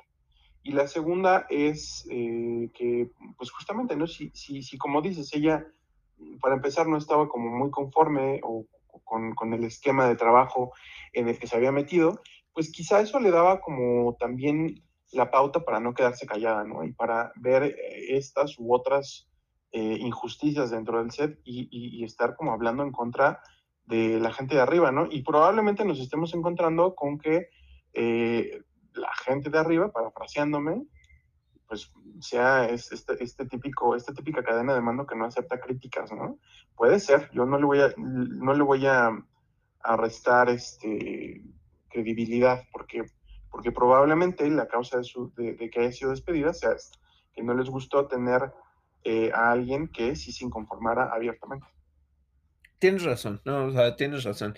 Eh, por eso digo, tienen que investigar bien, a profundidad, qué es lo que está pasando desde ambas partes. Eso es, eso es algo importante.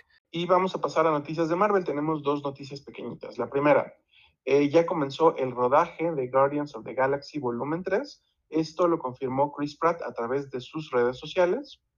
Y la otra noticia es que Joss Whedon, pues eh, acaba de decir recientemente, que él pretendía que Zoe de Chanel fuera Wasp.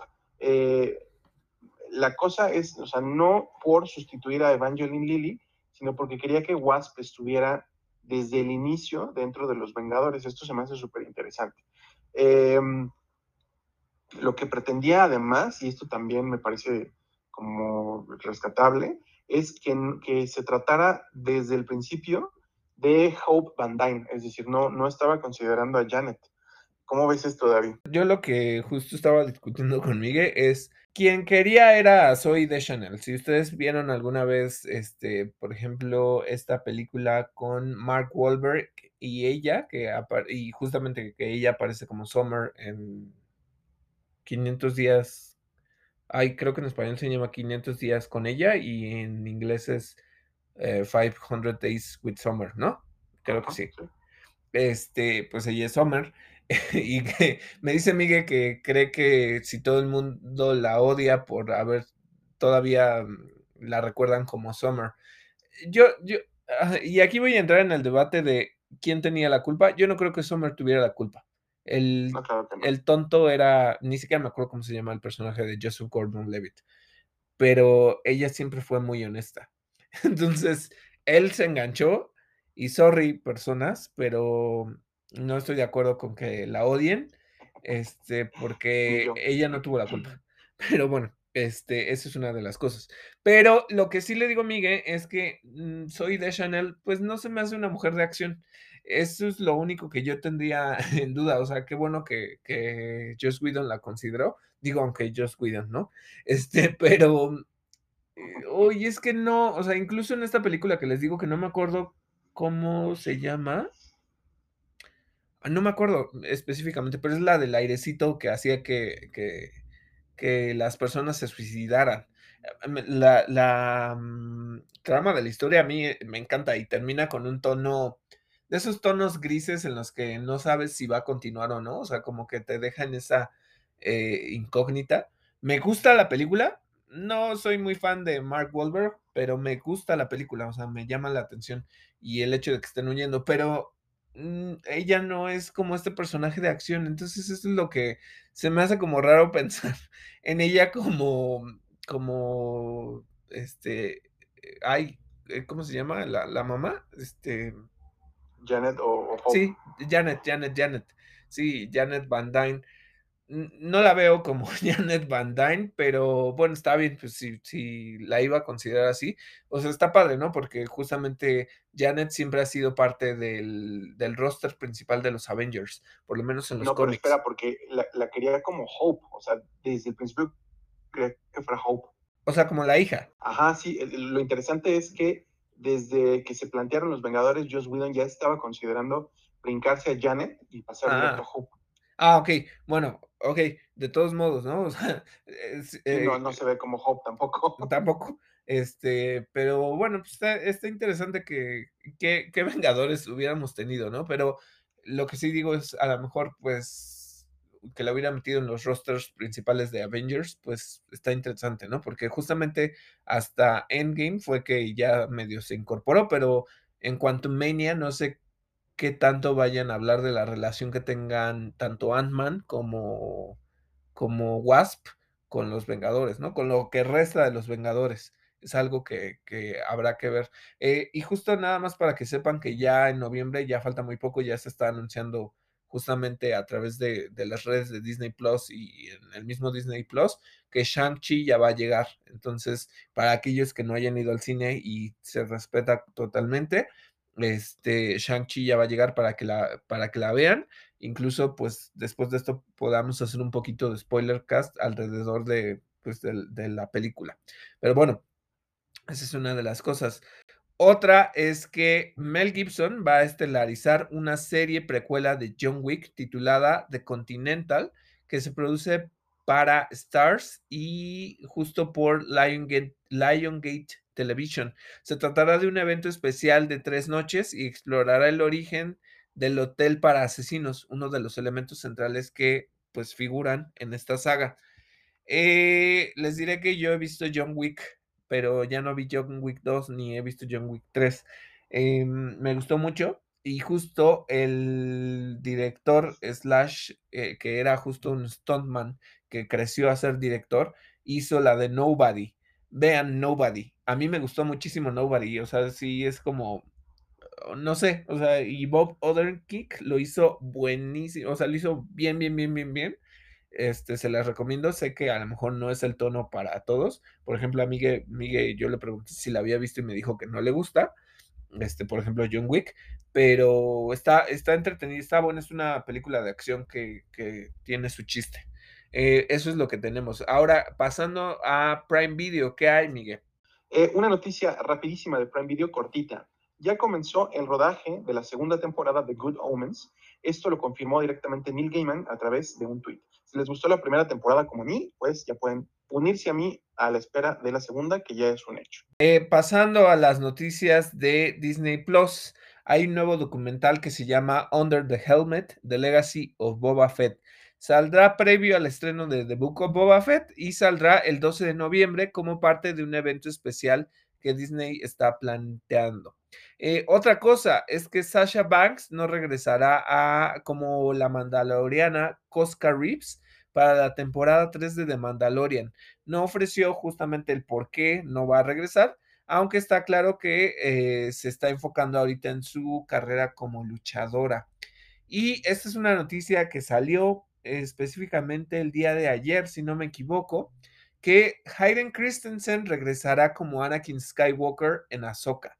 Y esto es algo que me gustaría ver muchísimo porque ya seguí viendo Rebels, ya vi esta escena cuando Ahsoka se enfrenta a él en el, en el templo Sith, en Malacor. Entonces, eh, me gustó mucho esa escena y me, me, gustó mucho cómo cierra Clone Wars, específicamente con Ahsoka pensando en Anakin. Y ese sentido como de que ella lo abandonó cuando más lo necesitaba, ¿no? Entonces, hoy, y justo me gustaría ver esta, esta interacción, obviamente por lo que se entiende, creo, es que va a ser este, o quién sabe si vayan a hacer un flashback, ¿no? Estaría padre que fuera un flashback con él, este, como Anakin y con ella como su Padawan. Eh, pero si no, si lo hacen como como Darth Vader y Ahsoka, cualquiera de las dos está fantástica. Creo que es eh, la noticia está creciendo muchísimo y a mí me hace muy feliz. Pero pues bueno, o sea, esa es una de las cosas. Espérame, yo quiero decirte que eh, hay mucha gente que está especulando si se va a tratar de quizá una aparición de Anakin como fantasma. Y eso se me hace súper interesante. Ojalá que sea así. Ajá, eh, o sea, a ver, es algo que, que pongo a, cuestión porque no lo sé y no entiendo el timeline de dónde está Ahsoka. A ver. No, sí es cierto, ya, ya, ya, ya, ya. Apenas caigo en cuenta. A ver, Ahsoka sucede después de los eventos de The Mandalorian y en The Mandalorian pues ya apareció Luke. Lo cual quiere decir que entonces Darth Vader ya murió y está el fantasma, el fantasma que se sumó en los, en los en las versiones remasterizadas, que es el de Hayden Christensen. Entonces, en teoría, sí regresaría como ese Anakin. Ah, no, pues está bien. Sí pueden ser flashbacks. Pero, ajá, sí, flashbacks también pueden ser, ¿no? Que, está padre, está padrísimo. Bueno, cualquiera de las dos está bueno. Como sea, está buenísimo. Este, hablando de Netflix, ¿qué tenemos, Miguel? Noticias de Netflix. Salió el primer teaser de Cowboy Bebop y wow, qué edición, ¿eh? Qué nivel de edición. La verdad es que qué rifado está este teaser. Es netamente un teaser, no, no, no nos dice prácticamente nada de la trama, solamente presenta a los personajes. Pero hablando de música y hablando de edición de video, qué fabuloso montaje. ¿eh? La verdad es que quedé súper, súper, súper satisfecho y es nada más un teaser. Y la otra noticia de Netflix es eh, respecto al doblaje eh, de El Juego del Calamar. Si ustedes ya vieron la serie, bueno, probablemente, si nos escuchan, probablemente la vieron o doblada en español o en coreano y con subtítulos, pero le pasó a los angloparlantes, a las personas eh, que ven esta serie en inglés, con doblaje en inglés, que pues estaba medio raro el doblaje, ¿no? Em, pasó una cosa, generalmente se supone que los actores interpretan sus papeles con diálogos cuando, cuando son series del coreano. Eh, interpretan sus papeles con diálogos que son traducidos por eh, personas que no son hablantes nativas, no son hablantes nativas de coreano. Incluso llegan a usar Google Translate y parece que eso es lo que ocurrió en esta ocasión con el juego del calamar. Entonces, eh, los actores se entiende que no contaban con mucho contexto sobre lo que estaba ocurriendo en sus escenas, porque pues sencillamente ni hablaban coreano ni tenían a alguien que les explicara, y salieron dos que tres líneas ahí medio raras. ¿Cómo estuvo, David? Tú te lo sabes mejor que yo. Sí, eh, bueno, eh, por ejemplo, yo lo que hice fue verla, o sea, en, audio original coreano, y creo que tenía, o sea, porque a veces tengo la televisión ya como en bueno, Netflix ya como programada para que ponga el audio CC en inglés. Entonces yo la vi así, yo la vi doblada, eh, que diga subtitulada en inglés con el audio en, coreano. Entonces, eh, en el, en el subtitulado no había ningún problema. O sea, en realidad, pues se entendía bastante bien. Pero si ustedes lo oyen, porque he alcanzado a ver como algunos videillos por ahí de, de la serie en inglés, el doblaje es una cosa horrenda, horrenda, horrenda, horrenda. O sea, para empezar, eh, voces así como muy, que suenan muy fuerte cuando no deberían de sonar.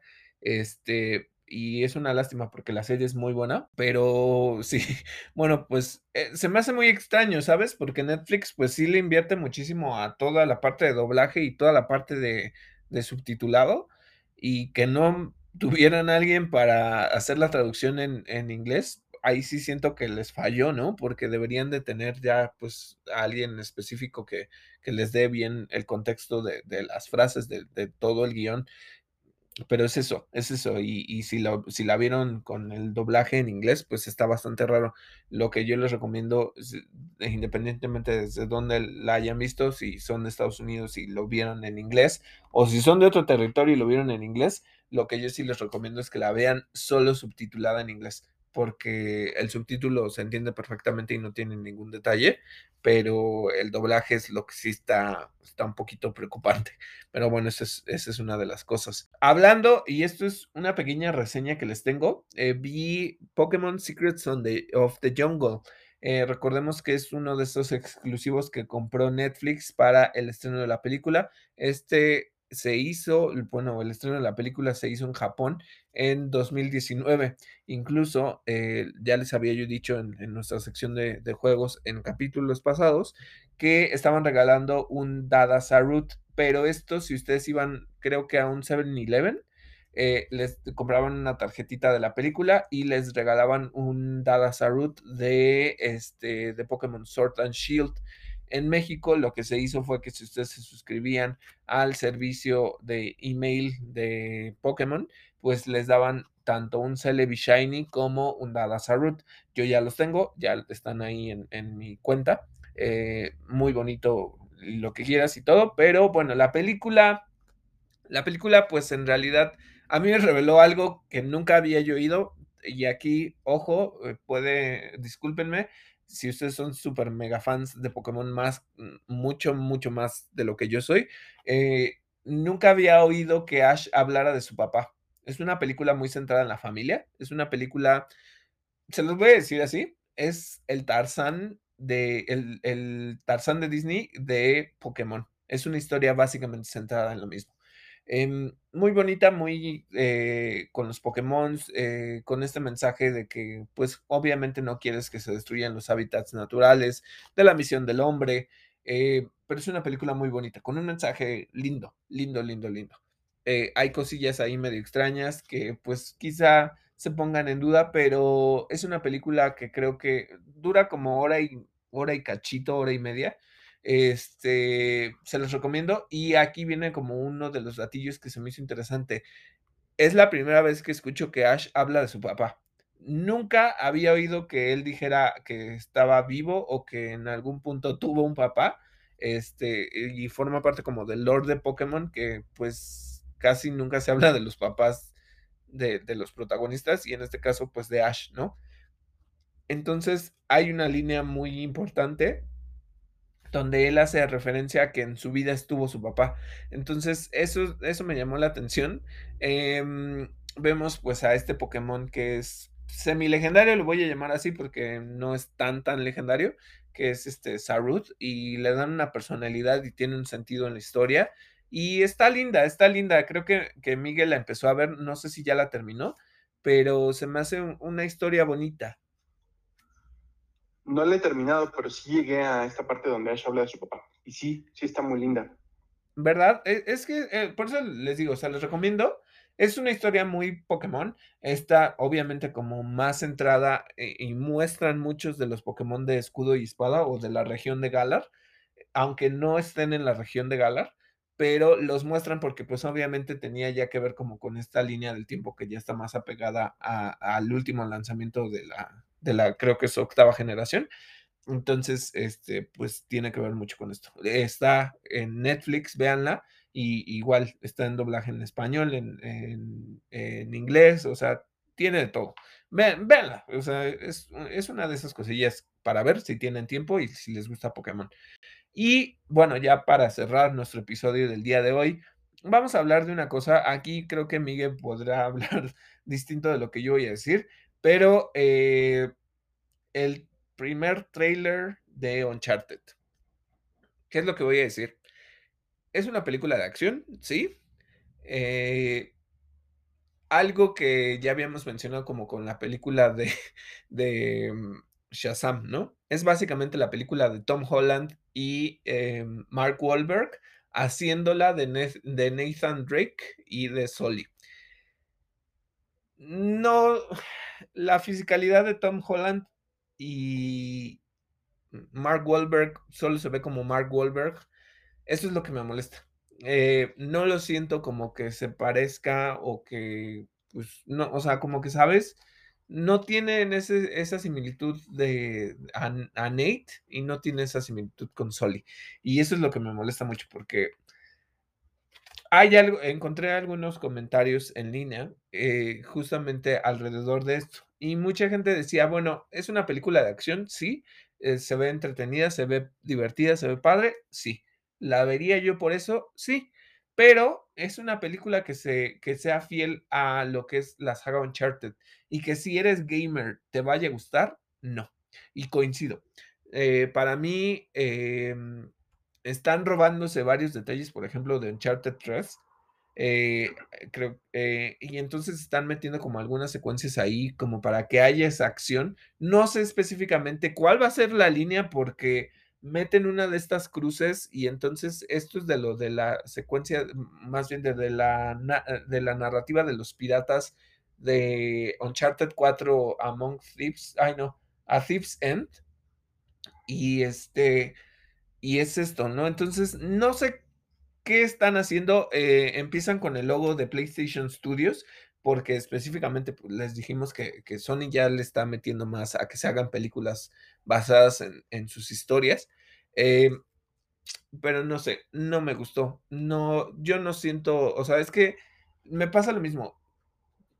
Eh, siento que Tom Holland le está haciendo, y que en una entrevista él dijo que no sabía específicamente qué características darles a su Nathan Drake. Entonces lo que trató de hacer es actuar cool para verse bien en la película, pero pues como que no tenía este, este tono. Entonces, hoy no sé, o sea, como que siento que es Tom Holland ahí ah, fingiendo que es Nathan Drake, lo mismo con, con, y sobre todo Mark Wahlberg se me hace como de estas personas que son las que menos les interesan estas temáticas, como muy forzado. Entonces, sí coincido. O sea, a lo mejor puede, era algo, eh, vi un, comentario que me gustó que era, es una, un, buen punto de entrada para que la gente conozca la historia un poquito de Uncharted, pero es un mal punto de entrada si lo que quieres es que conozcan el juego, porque el juego pues no tiene nada que ver con esto. Y bueno, yo sé que me sigo centrando en esto, pero Tom Holland no se parece nada a Nathan Drake y pues no, sorry, pero no me gusta. Sabes, eh, decías que iba, que yo iba quizá a opinar diferente, pero no, estoy muy de acuerdo contigo. Eh, yo creo que va a terminar siendo un tema de actuación. Yo creo que va a tener pésimas actuaciones, es lo que, es lo que creo que va a pasar con la película. Eh, efectivamente, creo que Tom Holland está ahí como para hacerla de niño bonito y se acabó. tampoco es que, que, que no, tampoco es que no se pueda tomar en serio un papel como este, porque, porque hacer Spider-Man le encanta, ¿no? O sea, es, como, creo que es una de las mejores cosas que ha dicho que le ha pasado en la vida, ser Spider-Man. Eh, sí se puede tomar en serio estos papeles. Por Mark Wahlberg no sé, no, no, no, no puedo hablar por él. Me da la impresión de que, pues, como dices, ¿no? Como que él, él verdaderamente está como ahí nada más porque lo contrataron, pero como que no tiene ningún interés en el proyecto ya veremos cuando salga la película. Lo que sí es que yo creo que eh, están aprovechando un, detalle. Como es una película de acción y de robos y de, eh, búsqueda del tesoro y todo esto, o sea, toda esta, esta temática de acción yo creo que se presta mucho a eh, pues que sencillamente la gente vaya y se divierta, ¿no? Es, un poquito, un poquito nada más, como las películas de Lara Croft o bueno, de Tomb Raider de Angelina Jolie. Eh, creo que tenían sus cosas para los fans de la saga, pero pues, fueron películas bastante populares porque justamente pudieron aprovechar este, eh, pues este nicho de acción, ¿no? Entonces, pues lo mismo aquí, creo que se van a salvar justo por eso, pero no porque sean fieles al juego, definitivamente. Sí, no, y mira, eh, lo que está bonito de la relación de Nathan y de Soli es que son pues como padre e hijo, o sea, al final son eh, en cierta forma como adoptivos, ¿no? Porque es su papá adoptivo, eh, pero son muy cagados, o sea, son, son muy cagados los dos, o sea, y el hecho es que, por ejemplo, no, no recuerdo específicamente quién hace la voz de, de, de Soli, a mí me gusta mucho si lo juegan en inglés, este, pero la otra voz la hace Nolan North, es muy, muy característica y pues, te la conoces ya, ¿no? pero es muy cómico. Es, es, es como. E, e, es que Uncharted para mí es la descripción más cercana que podría tener. Es como una especie de Indiana Jones y una especie de Tomb Raider, pero muy cómico, muy cómico. Entonces tiene un sentido. Pero aquí Mark Wahlberg siempre sale en su papel tieso de, de güey fastidioso y no noto esa relación ahí, o sea, en ese teaser. O sea, a lo mejor en la película ya lo veamos, pero eh, hoy no, eso es lo que no me gusta, eso es lo que no, no, se me hace como una película muy, hoy, no. Pero bueno, eso, es lo que, lo que tenemos. Bueno, y eso fue todo por nuestro episodio de hoy. Esperamos que les haya gustado mucho. Recuerden que pueden encontrarnos a través de plataformas como Overcast, Google Podcast, Apple Podcast, Spotify y Anchor. Yo soy David Cervantes. Y yo soy Miguel Covarrobias y esto fue Interactor.